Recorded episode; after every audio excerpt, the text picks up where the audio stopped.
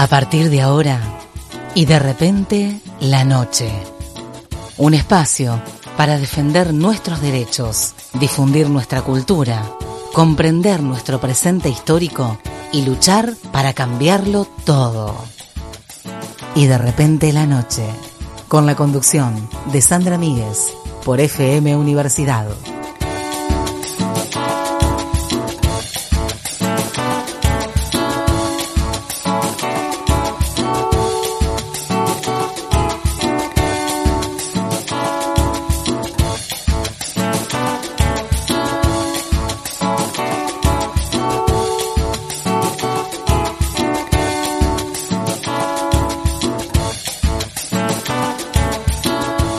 Buenas noches, damos comienzo y de repente la noche, eh, como lo hacemos habitualmente por aquí, por la radio de la Universidad Tecnológica Nacional, en el 105.7, también en, en las radios del Sistema Integrado de Radios de la Universidad Nacional de Entre Ríos, en Paraná, en Concordia, en Concepción del Uruguay, por LT14, Radio Nacional Paraná, por la radio comunitaria Barriletes, por la radio comunitaria Abriendo Puertas en Rosario del También en Reporte 2820, Radio CNN Gualeguaychú, por Estación La Roque, por Radio Urbana de Pueblo Lievic 94.1 y también por la radio de eh, San José.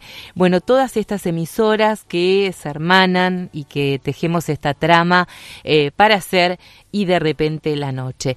Hoy vamos a estar hablando de los avances, de las discusiones, de los debates, de los temas pendientes también que se están dando en el marco de la CEPAL, de esta conferencia internacional que se está desarrollando en nuestro país, que nuestro país ha sido sede y que ha tenido eh, figuras eh, sumamente destacadas. El tema central ha sido el tema de los cuidados. Vamos a estar conversando eh, de eso acerca de también una ronda de debates que se están produciendo con destacadas periodistas y colegas de todo el país.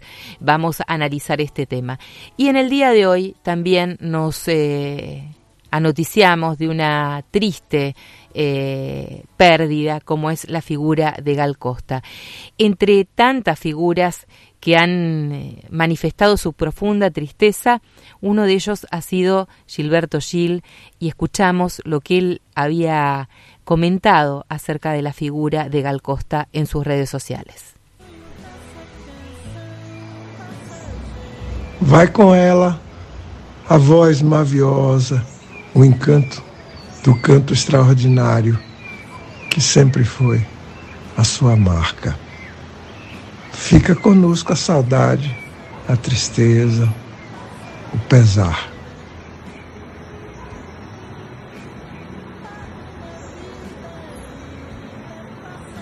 Esas eran las palabras allí con un tema de fondo de Gal Costa, esa marca maravillosa que era su extraordinaria voz esta mujer que sin lugar a dudas ha marcado la vida de muchas, muchas personas y sin lugar a dudas hoy cuando escuchaba la noticia eh, pensaba en, cómo nos ha asignado eh, a muchas, a muchos en nuestras propias historias. María de Gracia Costa Pena Burgos, eh, había nacido en, en Salvador de Bahía el 26 de septiembre de 1945 y falleció en el día de hoy en Sao Paulo.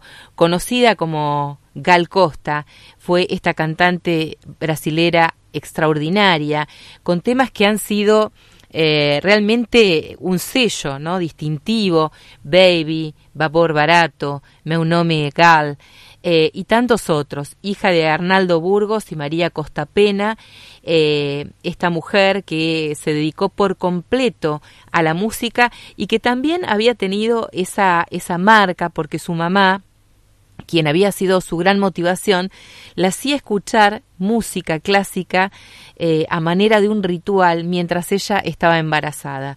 Así fue que empezó desde muy, muy recientemente a, escuchar Gal esa, esa música que atravesaba su propio ADN. Y bueno, en el día de hoy ha fallecido esta gran cantante, una voz fabulosa, y la recordamos también con un hermosísimo tema como es Fuerza Extraña. Eu vi um menino correndo Eu vi o tempo brincando ao redor do caminho daquele menino. Eu pus os meus pés no riacho e acho que nunca os tirei. O sol ainda brilha na estrada e eu nunca passei. Eu vi a mulher preparando outra pessoa o tempo parou para eu olhar para aquela barriga. A vida é amiga da arte. É a parte que o sol me ensinou. O sol que atravessa essa estrada que nunca passou.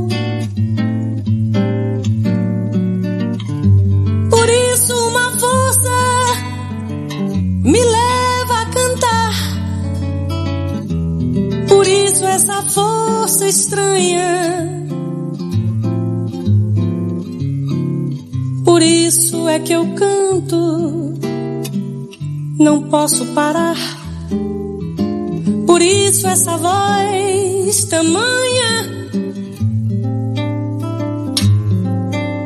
Eu vi muitos cabelos brancos na fronte do artista o tempo não para e, no entanto, ele nunca envelhece. Aquele que conhece o jogo do fogo das coisas que são. É o sol, é a estrada, é o tempo, é o pé e é o chão. Eu vi muitos homens brigando, ouvi seus gritos Estive no fundo de cada vontade encoberta. E a coisa mais certa de todas as coisas não vale um caminho sob o sol. E o sol sobre a estrada é o sol sobre a estrada.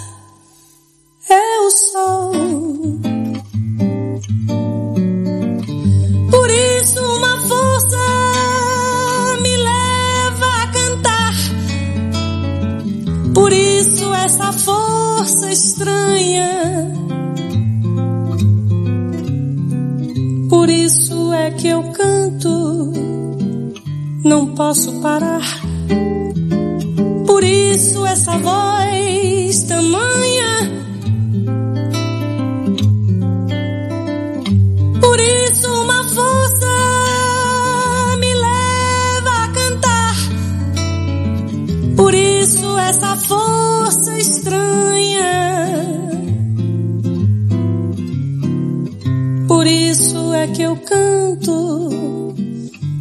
Posso parar. Por isso essa voz, essa voz, essa voz tamanha.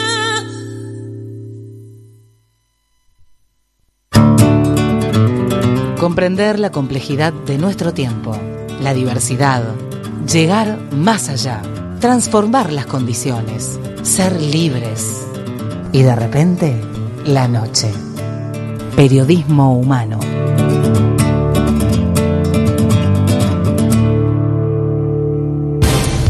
Comienza espacio publicitario. Donar sangre es un acto de compromiso con la vida. Es un enorme gesto solidario. Es fácil y seguro. En solo 20 minutos puedes salvar hasta 4 vidas. 20 minutos, 4 vidas. Dona sangre. Salva vida. Salva vida. Gobierno de Entre Ríos. Mamá está trabajando, no lloré, ya va a volver. Hola, ¿qué hay para comer? No sé, fíjate, no puedo hacer todo. ¿Cómo que no? Si yo fui a la escuela y vos estuviste todo el día acá. Ah, pero no sé, yo no paré un segundo. Limpié, lavé la ropa, barrí, cuidé a Marquitos, hice de todo. Problema tuyo. ¿A vos también te parece que es un problema de ella? Un adolescente que trabaja en su casa y no estudia será un adulto con muy pocas oportunidades. Y todos somos responsables de eso. Terminemos con el trabajo infantil. Luchemos por una educación de calidad. Es una iniciativa de la Organización Internacional del Trabajo. Estamos en Google Play. Baja la app de UTN Paraná y accede a toda la información de la facultad. Noticias, historias y novedades. FM Universidad Online. Campus Virtual. Autogestión de alumnos y docentes. Búscanos en Google Play como UTN Facultad Regional Paraná. Fin de espacio publicitario.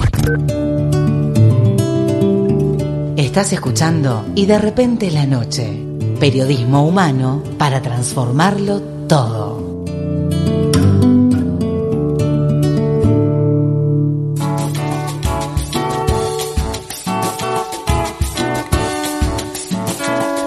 Seguimos en Y de repente la noche, seguimos por eh, las radios de la provincia de Entre Ríos, aquí en Paraná, por el 105.7, en FM Universidad, también por el sistema integrado de las radios de la Universidad Nacional de Entre Ríos, en Paraná, en Concordia, en Concepción del Uruguay, por CNN, Gualeguaychú, por las radios de Pueblo Liebig, por Abriendo Puertas de Rosario del Tala, Radio Comunitaria Barriletes aquí en la ciudad de Paraná, eh, LT14 Radio Nacional eh, Paraná y todas las radios que eh, retransmiten o transmiten en directo este programa. Decíamos al principio anunciando un poco lo que estamos desarrollando, que se está llevando a cabo en nuestro país, ha sido sede de esta importante eh, conferencia regional sobre la mujer de América Latina y el Caribe en el marco de lo que es la CEPAL, que es la conferencia regional, la Comisión Económica para América Latina y el Caribe, conocida como CEPAL, que es el principal foro eh, intergubernamental sobre los derechos de las mujeres. En ese ámbito han venido, han asistido, se están dando grandes debates eh, con la presencia de importantes referencias y por supuesto también hay un trabajo que vienen realizando distintas organizaciones eh, sociales, militantes en nuestro país eh, y por eso vamos a estar eh, conversando con una de las integrantes. Habíamos eh, comentado que íbamos a hablar con Vanina Escales, pero está en este momento con un problema que no podemos comunicarnos con ella, un problema de audio. Por eso vamos a hablar con otra de las integrantes de este, esta ronda feminista, que es Yasmín Vergel Varela, de la Asociación Lola Mora y de la Red de Género y Comercio. Jazmín, un gusto saludarte y gracias por eh, esta comunicación. ¿Cómo estás? Hola, ¿cómo estás? Buenas noches. Gracias por recibirme.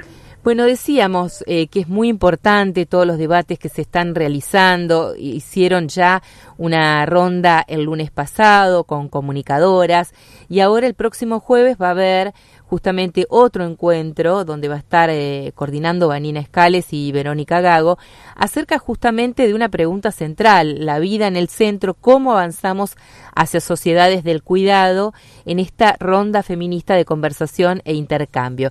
Bueno, contanos un poco en qué va a consistir, cuál ha sido la idea que ha movilizado a estas organizaciones, a estos organismos para eh, fomentar y propiciar el debate.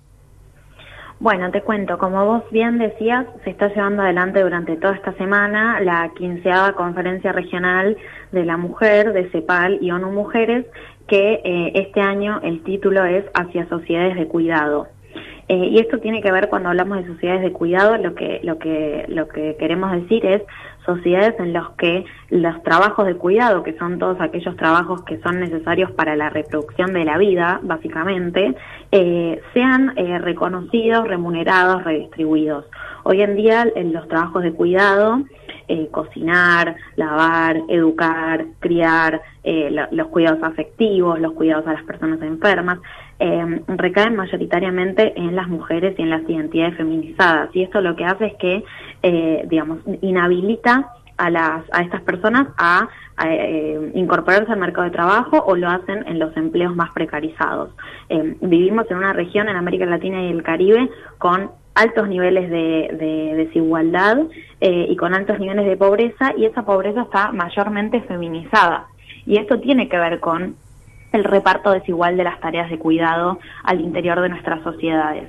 Entonces, cuando hablamos de avanzar hacia sociedades de cuidado y un poco la, eh, el objetivo de la actividad desde el jueves es pensar estrategias desde el movimiento feminista, desde la sociedad civil, eh, para poner estos temas en agenda en un sentido que nos permita avanzar hacia horizontes con más justicia social con más justicia de género, entendiendo que eh, sin reconocimiento y redistribución de los cuidados no vamos a poder avanzar en una en una redistribución eh, económica eh, y, en, y, en, la igualdad social, ¿no? En la justicia social y la justicia y la justicia de género.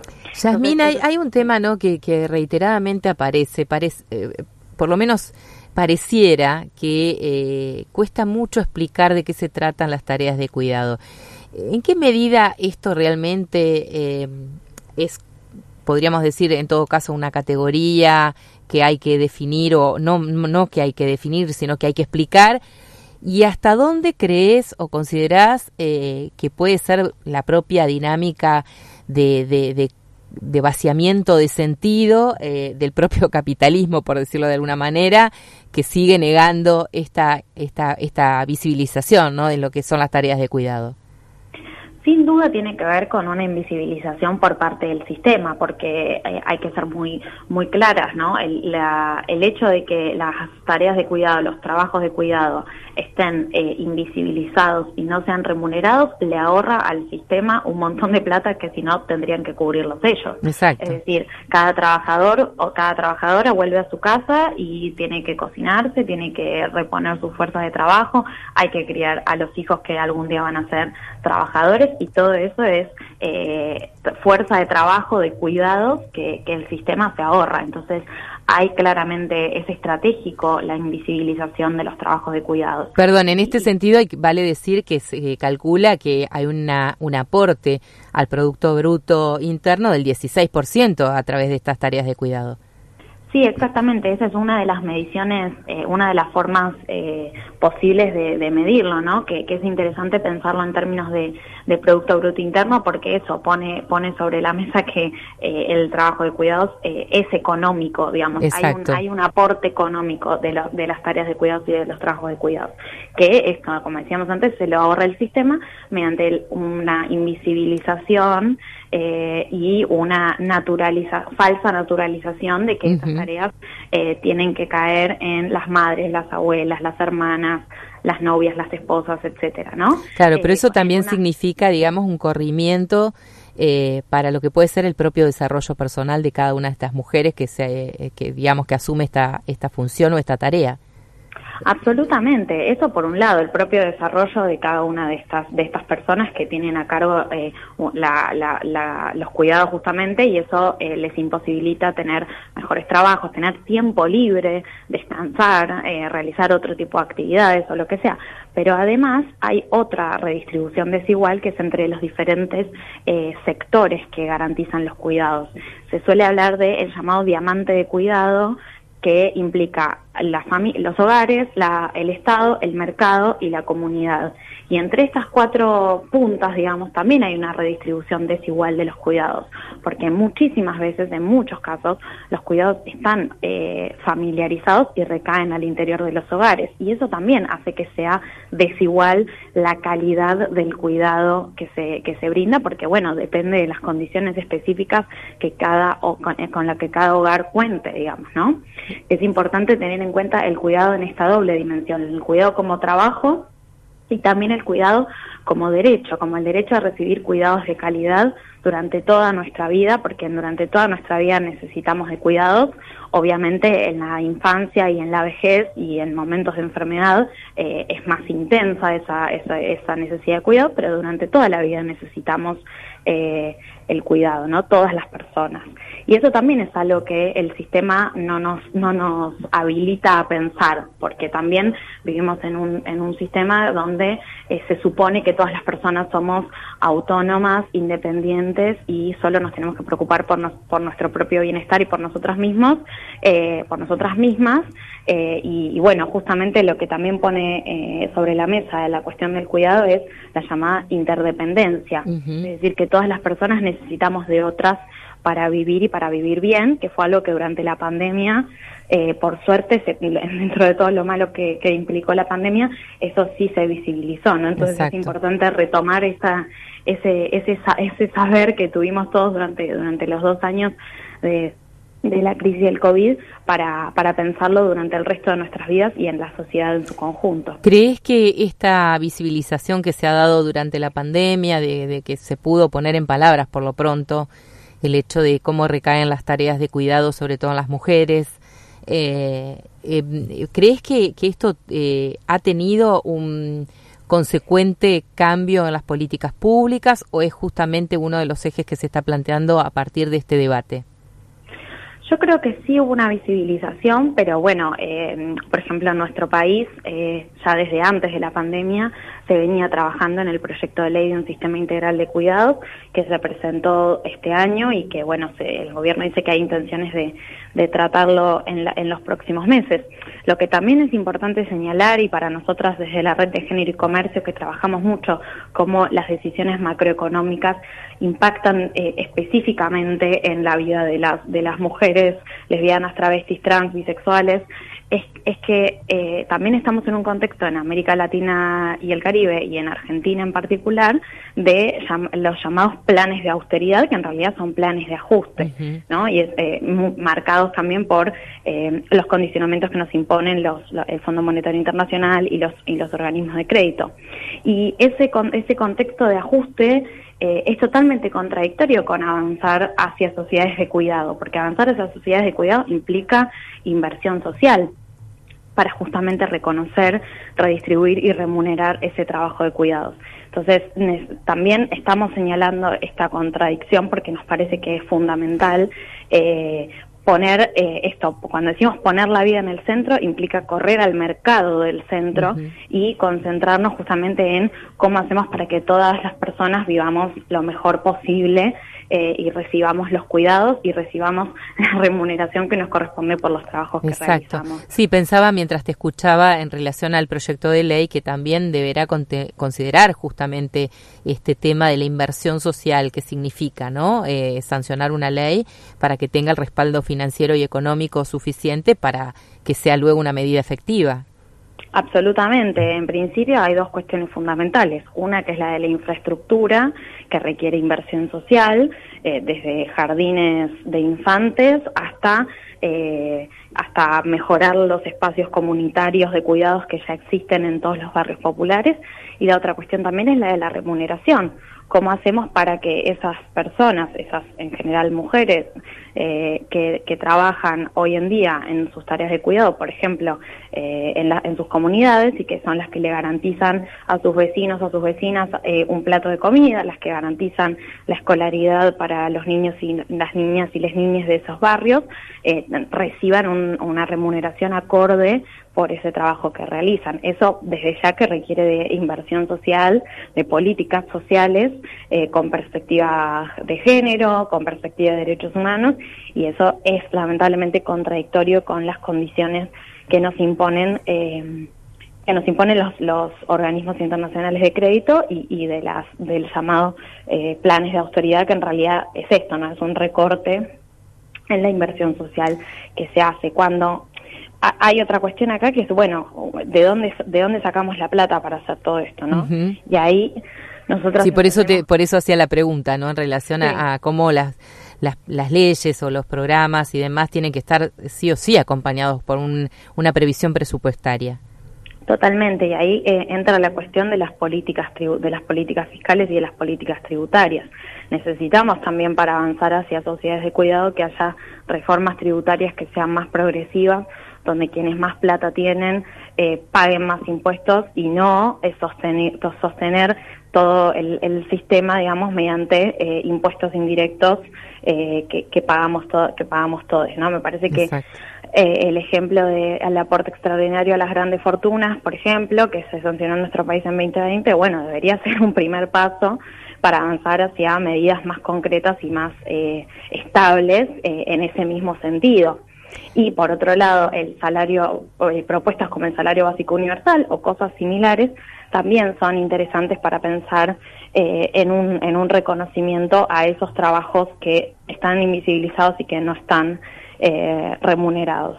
Eh, Yasmín, una última pregunta, porque sabemos que están, bueno, eh, a full con todo lo que es la organización y demás, pero quiero que comentes eh, quiénes, a quiénes esperan en esta próxima ronda que se va a desarrollar mañana a partir de las 15 y 30 horas, quiénes van a participar y también quiénes son las eh, entidades u organizaciones que están eh, en, en todo lo que es esta ronda feminista promoviendo este debate. Las organizaciones que estamos convocando somos eh, en general organizaciones argentinas de diferentes eh, provincias del país. Estamos, bueno, yo soy de la Asociación Lola Mora, está la SIXA, que es de Córdoba, Andes, que es de Tucumán, el CELS, la TFEM, eh, bueno, entre otros, también hay otras organizaciones de Brasil y de Uruguay que están convocando y esperamos sobre todo a estas compañeras, a estos compañeros que están participando de la conferencia, que vinieron a, a Buenos Aires para la conferencia regional, para poder discutir en conjunto una agenda regional, para pensar estrategias regionales, para, para poner todos estos temas sobre la mesa, ¿no? Porque sabemos que en América Latina las cosas no se dan en un solo país en general, sino que se dan por, por oleadas o por contagio. Entonces, en ese sentido, entendemos que es fundamental pensar eh, situaciones comunes y además aprender de las experiencias de otros países, como por ejemplo Uruguay tiene sancionada una ley de sistema integral de cuidados.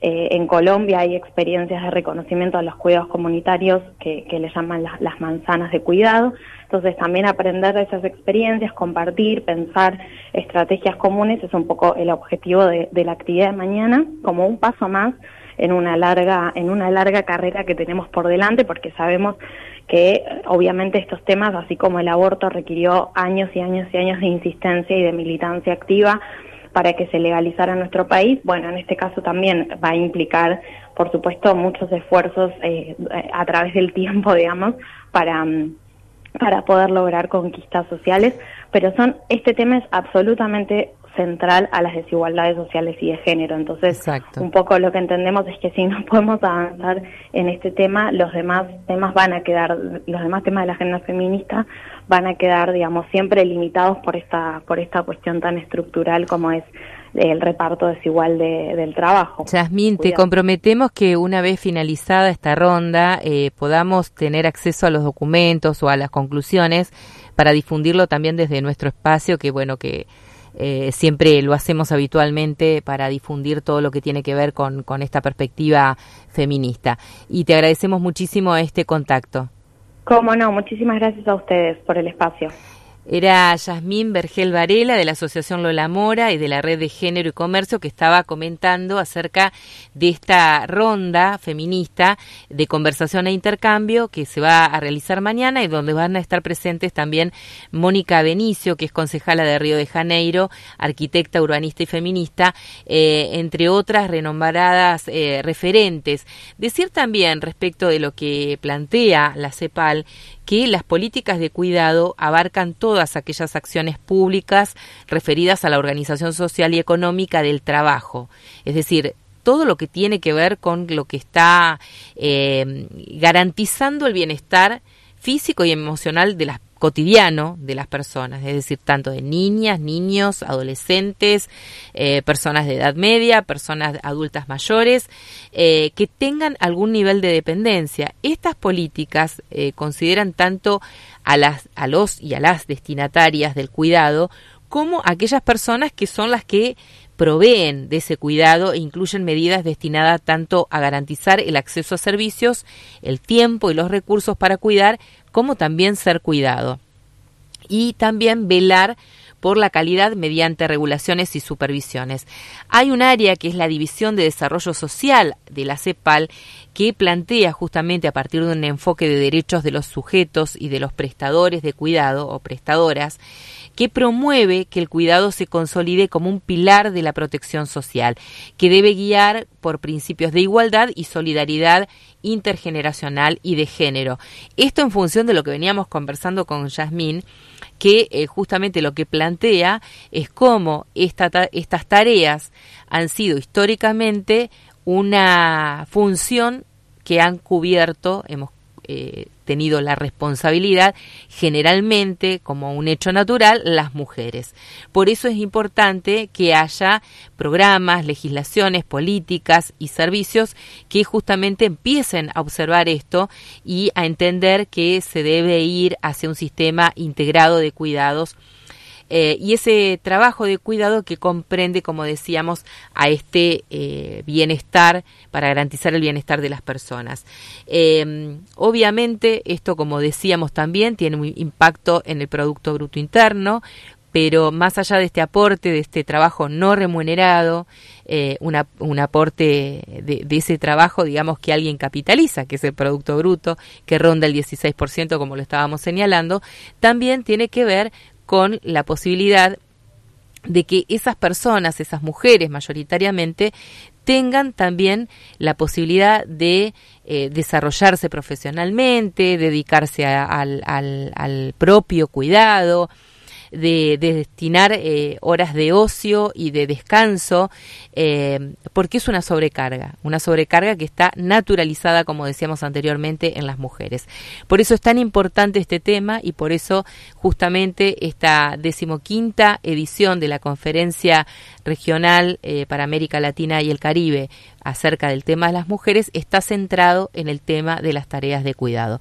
Seguramente vamos a seguir analizando este tema a lo largo eh, de los próximos programas porque tendremos las conclusiones de todo lo que ha sido este gran debate, de las mesas que han tenido lugar por estos días y de los documentos que apuntan directamente a que los estados tomen decisiones en las políticas públicas respecto de este tema.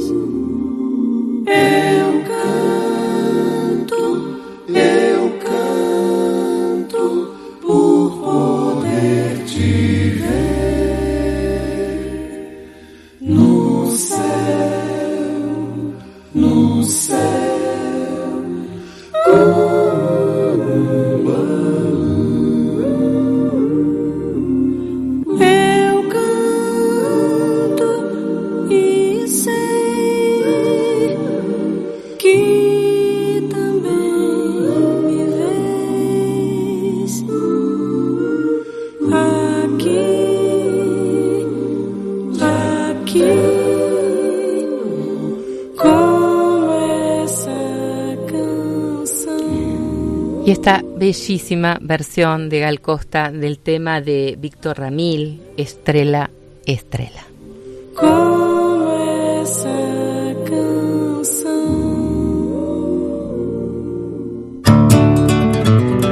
Y de repente la noche, con la conducción de Sandra Míguez, integrante de la Red Internacional de Periodistas con Visión de Género.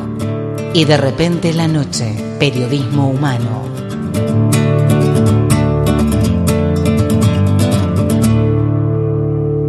Presenta la siguiente información. Secretaría Académica.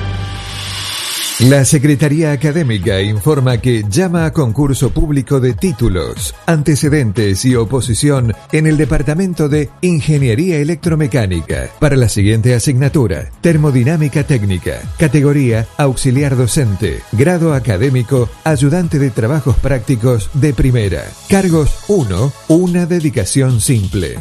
Para inscripciones y o consultas, los aspirantes deberán dirigirse al Departamento Concursos a partir del 17 de octubre al 11 de noviembre de 2022 inclusive, días hábiles administrativos en el horario de 15 a 19 o por email a concursos.frp.utn.edu.ar. Presentó Secretaría Académica. Para más información, entra a nuestra página web www.frp.utn.edu.ar. Donar sangre es un acto de compromiso con la vida. Es un enorme gesto solidario. Es fácil y seguro. En solo 20 minutos puedes salvar hasta 4 vidas. 20 minutos, 4 vidas. Dona sangre. Salva vida. Salva vida. Gobierno de Entre Ríos. En el aire, LRI 365, FM Universidad 105.7 MHz, emisora de la Universidad Tecnológica Nacional, Facultad Regional Paraná. Y de repente la noche, con la conducción de Sandra Míguez, integrante de la Red Internacional de Periodistas con Visión de Género. Y de repente la noche, periodismo humano.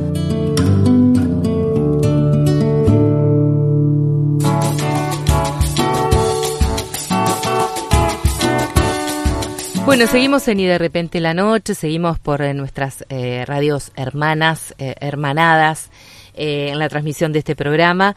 Eh, también tenemos novedades. Prox- pronto vamos a dar a conocer también nuestro sitio web del programa, donde van a poder eh, luego replicar los contenidos, van a poder volver a escuchar las entrevistas y demás. Seguimos creciendo también eh, en este proyecto que es Y de repente la noche, que ya lleva 11 años de emisión y que tenemos la, la fortuna de haber entrevistado a gente maravillosa, gente que hace importantísimos aportes y en instantes nada más vamos a estar hablando con alguien que, que se suma siempre a todo lo que tiene que ver con, con la cuestión cultural, porque eh, la provincia ha organizado, el gobierno provincial ha organizado eh, una actividad que se da en el marco de lo que se denomina eh, la Noche de los Museos. Esto que va a ser el viernes próximo, hay varias entidades públicas como eh, el área de patrimonio, la Biblioteca Provincial, el Museo de Bellas Artes, el Museo Casa de Gobierno,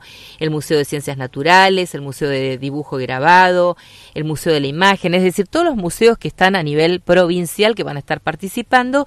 Y aquí en nuestra ciudad también va a haber eh, bibliotecas y espacios de arte como la Galería Herarte y por eso estamos en conversación con quien ha impulsado este hermoso y prestigioso proyecto que es el doctor, pero dedicado también a, a- a la cuestión cultural, Amílcar Damonte, un amigo de, de este programa. ¿Cómo estás, Amílcar? Un gusto saludarte. Hola Sandra, ¿cómo estás? El gusto es mío y bueno, estar hablando con vos y, saludo también a tu audiencia. Bueno, en otras oportunidades hemos tenido así un- una charla mano a mano, ¿no? Aquí eh, en el espacio de la radio. Eh, hoy teníamos un poco de menos tiempo, pero siempre es la posibilidad de hablar y de conversar acerca de lo que sucede en nuestra, en nuestra provincia, en nuestra ciudad y en este sentido todo lo que es eh, la movida cultural con tu espacio de arte. ¿Cómo viene eso? Mira, viene muy lindo, este, como bien lo dijiste, es la noche de los museos e increíblemente de los 365 días del año que existen, las galerías de Paraná, o los espacios de arte que son 10, nos habíamos juntado para hacer la noche de las galerías, en un primer momento surgió el Gallery Night, que ya existe en Buenos Aires, que hace en Rosario y en Córdoba, pero bueno, no nos gustó que, que, que suene en inglés, entonces hicimos la, la noche de las galerías y bueno, justo coincidió el 11 de noviembre con la noche de los museos y bueno, nos sumamos gustosos a, a, este evento, ¿no? Que que, que, que el pueblo paranaense pueda conocer un, un poco del arte que se hace en los espacios no oficiales. Pero va a tener unas características particulares. Mira, este, va a haber un recorrido por los distintos lugares y nosotros en, en la Galería del Arte, ahí en Urquiza y San Martín, propusimos que venga Milo Lockett, este pintor extraordinario, un verdadero personaje, un fenómeno, que venga a pintar en vivo en la galería y lo sumamos a Raúl González, eh, Jorgelina Parkinson y Guillermo Henneken, que van a estar también pintando en vivo. Así que la gente va a poder ir y ver eso que es maravilloso, a ver a, Sí, a los artistas sí. produciendo.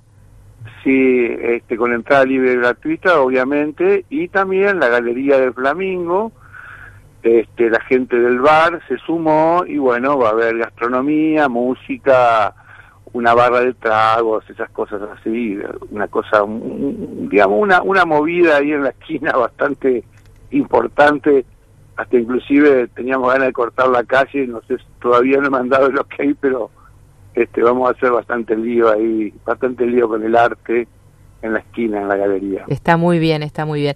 Bueno, eh, ¿cuánto tiempo hace que venís con, con, con Erarte, con este proyecto de, de esta galería, que ya ha concretado, ¿no? Obviamente, eh, y que cualquier persona que puede pasar por allí, por la esquina, esta esquina también tradicional de nuestra ciudad, se encuentra con, con esas colecciones, esos artistas de todos, de todos los lugares de nuestra provincia, pero también a nivel eh, nacional e internacional. Sí, mira, ahí, bueno, ya, te- ya había tenido desde hace muchos años la experiencia de tener una galería en calle Cervantes, la fábrica, después en el, en el círculo médico, ¿no es cierto? Que vos colaboraste muchísimo con nosotros ahí en la cantidad de eventos que hicimos. Y bueno, vos viste esa frase horrible que la desgracia de, de- de unos puede ser la oportunidad de otros.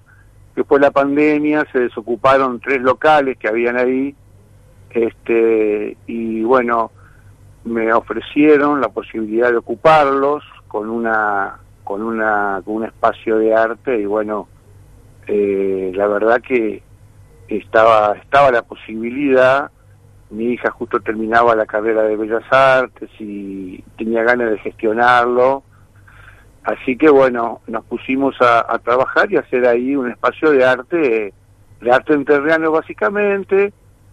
Y bueno, básicamente primero con, con mi propia colección de obras y después, bueno, fuimos sumando a los artistas y bueno, llegamos ahora a una instancia de, un espacio importante, con muestras ahí en el subsuelo inclusive, y, y bueno, que los artistas nos lleven sus obras este, muy gentilmente y nosotros, bueno, las ofrecemos al público, hacemos muestras, hacemos eventos.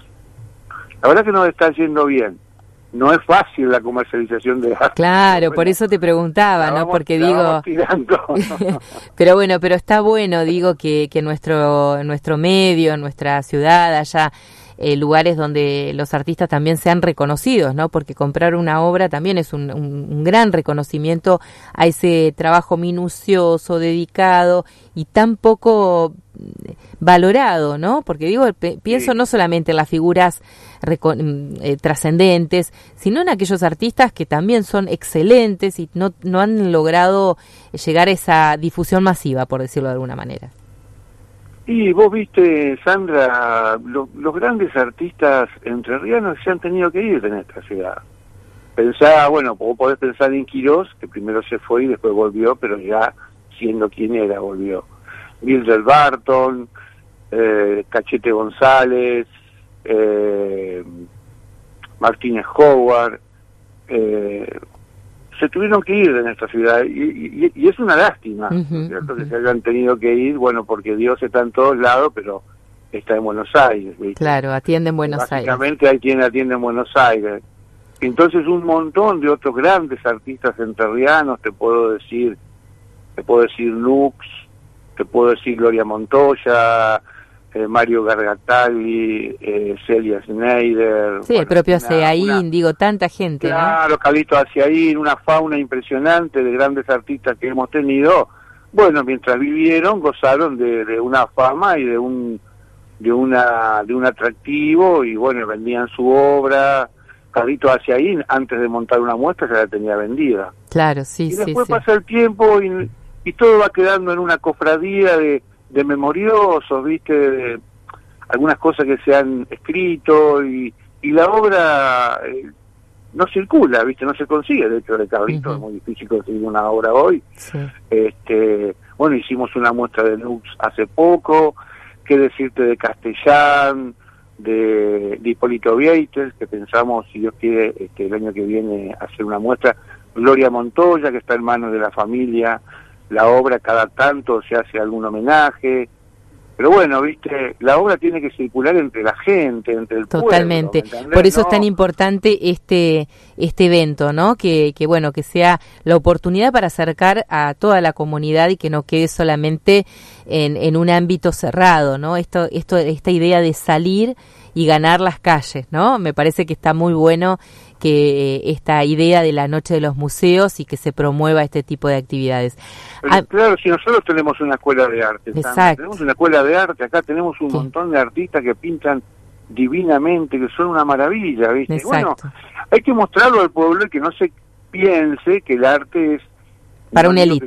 No, no, no digo, claro, no digo que Exacto. no sea costoso, hay, hay obras que son, pero de- te puedo asegurar que, que este, hay, hay muchas obras que... que que puede, cuestan lo que cuesta cualquier regalo, que hacemos un libro, Totalmente. un mate, un vino, que está en nuestro en nuestro radar para, para hacer un regalo y, y no pensamos en, en la obra de arte. ¿no? Amilcar, te comprometemos para una próxima eh, con más tiempo y, y- y hablar un poco más en profundidad de algunos artistas, de lo que están proyectando, de las próximas muestras y por supuesto volver a reiterar la invitación para este viernes y felicitarlos por toda la tarea que realizan.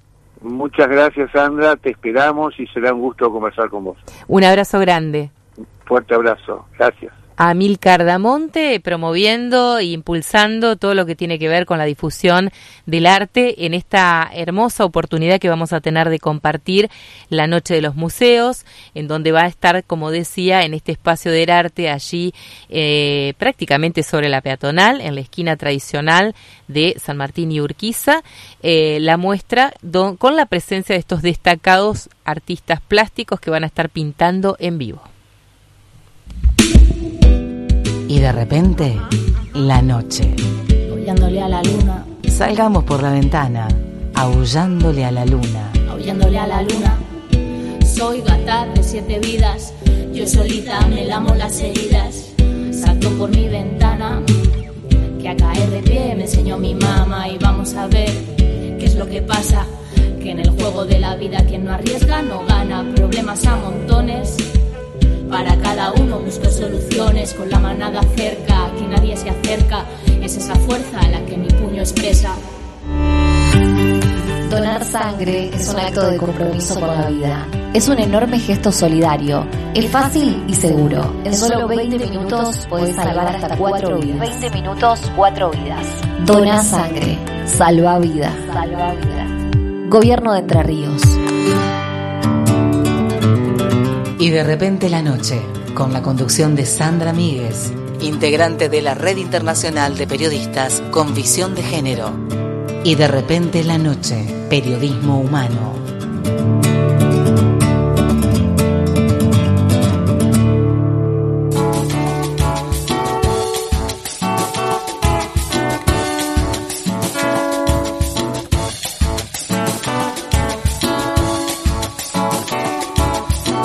Bueno, y desde el inicio del programa estamos aquí con, con Fiamma, con Gino y, y también con Tobías, que son pasantes de la Escuela de Entre Ríos, que están haciendo esta pasantía con el fin de ver y analizar eh, sus eh, vocaciones, ¿no? Su, en- eh, por dónde se van orientando vocacionalmente. Y a propósito de eso, se les ocurrió una idea y aquí la trajeron. ¿Cómo andan? ¿Cómo están? Hola. ¿Todo bien? Se acercan un poquito al micrófono, así, así le van tomando el ritmo a la radio y los escuchamos mejor. Bueno, decíamos, ¿no? Estuvimos charlando los otros días y, y surgían temas, ideas y demás. Y a partir de esto, que es justamente lo que los trajo hasta la radio, dijimos, ¿por qué no hablar de este tema? Sí, la verdad nos pareció interesante porque creo que a los tres nos pasó de terminar, o sea, estamos terminando y decir que voy a estudiar. Y el tema también, bueno, de las típicas preguntas que a veces sienten como una presión, no sé si ustedes piensan lo mismo. Eh, Cuando la gente les pregunta, Claro. ¿qué, vas, ¿qué vas a seguir? ¿Eh? Claro, ¿qué vas a estudiar? Y ahí es como cuando todavía no sabes, te, te pone una situación de... de, de compromiso, podríamos decir. Bueno, y entonces a partir de esto, ¿qué, se les, qué es lo que estuvieron viendo? ¿Estuvieron buscando materiales? ¿Encontraron ahí varias puntas para, para plantear eh, lo que va a ser un poco eh, la- lo que van a ir preparando para estos programas? ¿no? Contarles un poco a la gente que nos está escuchando a partir de esta idea de lo que es eh, la definición vocacional, pensar en algunas cuestiones, como por ejemplo, Y bueno, nosotros acá tenemos lo de la desigualdad a la hora de elegir. La, digamos, no todos tienen las mismas posibilidades. Y acá en el texto este que habíamos leído, eh, decía que los que sí tienen, digamos, la posibilidad, eh, a veces también tienen, se enfrentan a circunstancias como, no sé, historias personales. También está la, la presión, por así decirlo, de los mandatos familiares. también. Eh, o bueno, la, lo de la sociedad misma a veces te... Acá también hablaba del marketing, por ejemplo, de las carreras del futuro. Sí, cómo se ponen de moda algunas carreras, Claro, ¿no? Y, o, o siempre las, las típicas carreras que se eligen más que nada capaz por una cuestión eh, de, la- de lo que te pueden llegar a... los ingresos que pueden llegar a, Exacto. a darte. También a veces eh, como que prometen, digamos, ciertos ingresos, ciertos números en los ingresos y después termina siendo mentira. Eh. Por ejemplo, que eh, pasa en arquitectura hoy en día que te dicen, no, el arquitecto gana muy bien y salís a la calle y te das cuenta que el arquitecto a veces no consigue trabajo. Entonces también ese es como que no sabemos qué elegir y quedamos, eh, quedamos ahí parados en un lugar que no, no sabemos para dónde agarrar, qué camino tomar. Entonces es una problemática también. para Van a ser como una suerte de investigación, así, entre con sus pares, con sus compañeras y compañeros, para ver un poco qué pasa, qué es lo que les está pasando en esta, en este último año de, de la escuela secundaria, qué tipo de orientación vocacional tienen, si es que la tienen. En algunas escuelas seguramente sí, en otras no tanto, ¿no? Algunos de los aspectos a, a considerar. Y claro, pero también el tema a veces es que uno se pone a estudiar algo y al- a la hora de terminar no, no encuentra ninguna salida laboral. Ujú, ujú. Esa es una gran preocupación, ¿no? Siempre. Porque a veces si, digamos, pones tus deseos, capaz que es una carrera que vos decís, bueno, yo a mí me gusta eso, pero después salís y te encontrás con la realidad de que no esa carrera capaz que no, no te proporciona los eh, los ingresos suficientes. Claro, y también pienso en, en tantas personas que, que tienen la necesidad de trabajar, no solamente de estudiar, cómo condiciona eso también la posibilidad de elegir una carrera, ¿no? Aquel, aquella chica o chico que tiene que salir a trabajar eh, y esa es su prioridad antes que la elección de una carrera. Sí, eh, nosotros en nuestra, nuestra aula tenemos ya varios compañeros que trabajan o eh, están, están en eso y, y creo que sí, a veces hasta mismo en la propia escuela, eh, depende lo que, la hora, las horas que le demande el trabajo, eh, también digamos influye en, lo, en sus notas o en lo que sea. O sea Claro, claro. Por Son el bastante tiempo. las personas, digamos, que terminan trabajando y no estudiando porque no les queda otra, digamos. O sea, la economía que a veces maneja la familia o ellos mismos, porque a veces algunas personas no tienen el apoyo de la familia y terminan trabajando porque no, no les queda otra que terminar trabajando en algún lugar. A veces terminan pegándola y terminan trabajando en un lugar bueno, donde ganan bien, y a veces terminan cobrando poco, trabajando en un lugar encima en algo que no les gusta. Eh, estaría bueno, creo que la Facultad de Ciencias de la Educación tiene un área de, eh, de orientación vocacional y se hacen algunos test y demás que pudiéramos conocer también un poco cómo están viendo ¿no? estos procesos en, lo- en los últimos años, como para que puedan traer también esa información y contar a la audiencia eh, qué es lo que, lo que está pasando con el tema vocacional, ¿no? Eh, si hay datos estadísticos. Pienso en, en todas las preguntas que se van disparando a partir de esta inquietud, de este tema que, que trajeron ustedes. Sí, eh. ¿Les parece? un, buen trabajo, un buen trabajo para hacer para traer acá a la radio.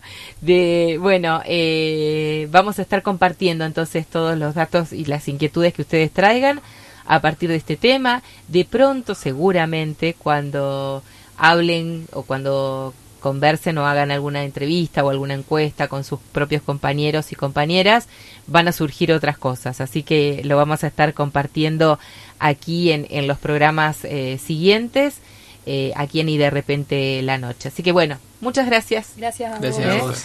Bueno, nos estamos despidiendo, agradeciéndole como siempre a todo el equipo, a Alejo París, que hoy eh, tenía un compromiso, así que salió raudo, pero que está, es parte de este equipo.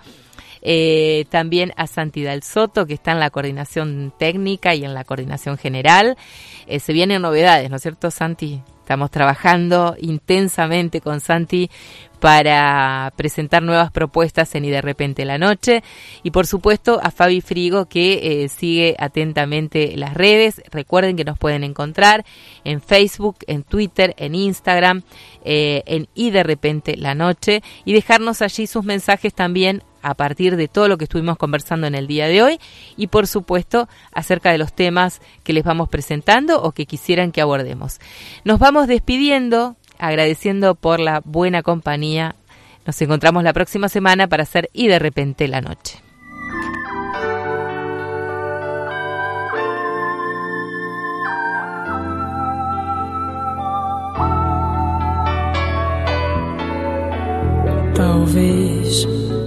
Quem sabe um dia